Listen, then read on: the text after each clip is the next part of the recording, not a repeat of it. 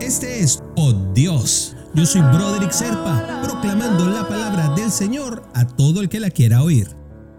El devocional del día de hoy nos lleva hasta Santiago, capítulo 5, versículos 17 y 18. Elías era hombre sujeto a pasiones semejantes a las nuestras y oró fervientemente para que no lloviese y no llovió sobre la tierra por tres años y seis meses. Otra vez oró y el cielo dio lluvia y tierra produjo su fruto. Si todas las cosas las pudiéramos resolver con nuestras propias fuerzas, mira, simplemente no necesitaríamos, mis queridos hermanos, la ayuda sobrenatural de Dios. Porque las circunstancias difíciles, aparte de sacar lo mejor de nosotros mismos, también son la mejor oportunidad de poder ver y explorar a Dios manifestándose poderosamente en nuestras existencias. Elías era un gran profeta en el Antiguo Testamento, pero tenía debilidades y defectos similares a las de nosotros. Y sin embargo, creyó en el perdón y la misericordia de Dios y se atrevió a hacer una oración con una característica especial. Porque su oración fue ferviente, vehemente y sobre todo perseverante. Porque a veces nosotros pensamos que con orar una vez ya es suficiente. No, hay que ser perseverantes en decirle a Dios lo que nosotros queremos.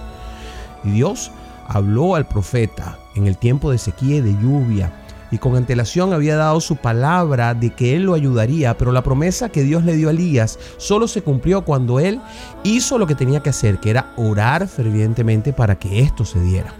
Así Elías se acercó confiadamente a Dios, no porque él se mereciera cosa alguna, sino porque confiaba en que Dios había hecho una promesa y que él es fiel.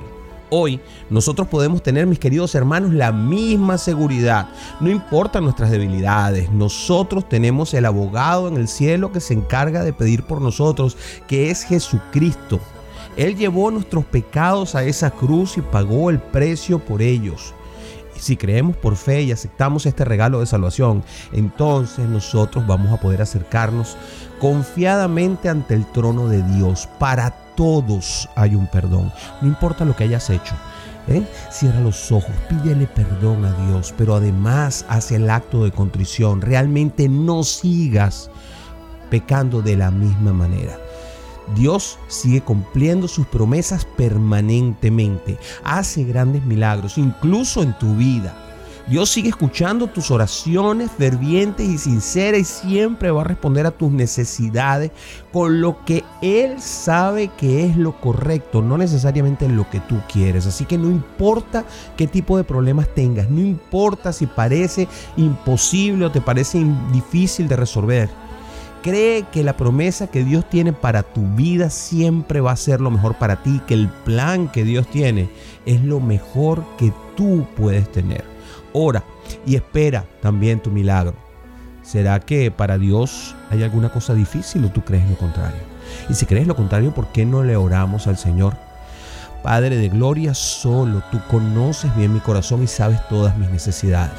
Te pido conforme a tu gran misericordia y tu hermoso plan para mí, que proveas para mí, mi familia, mis amigos, para mi nación, Señor, para este mundo que tanto te pide todo lo que nuestra alma, nuestro espíritu y nuestro cuerpo necesitan, Señor. Déjanos ver tu gloria, ayúdanos en estas dificultades que tenemos. A ese hermano que hoy tiene esa necesidad tan grande, Señor, concédela, Señor. Concede salud, concede paz da alegría y felicidad a quienes hoy te estamos orando en el nombre poderoso de Jesús. Amén, amén y amén.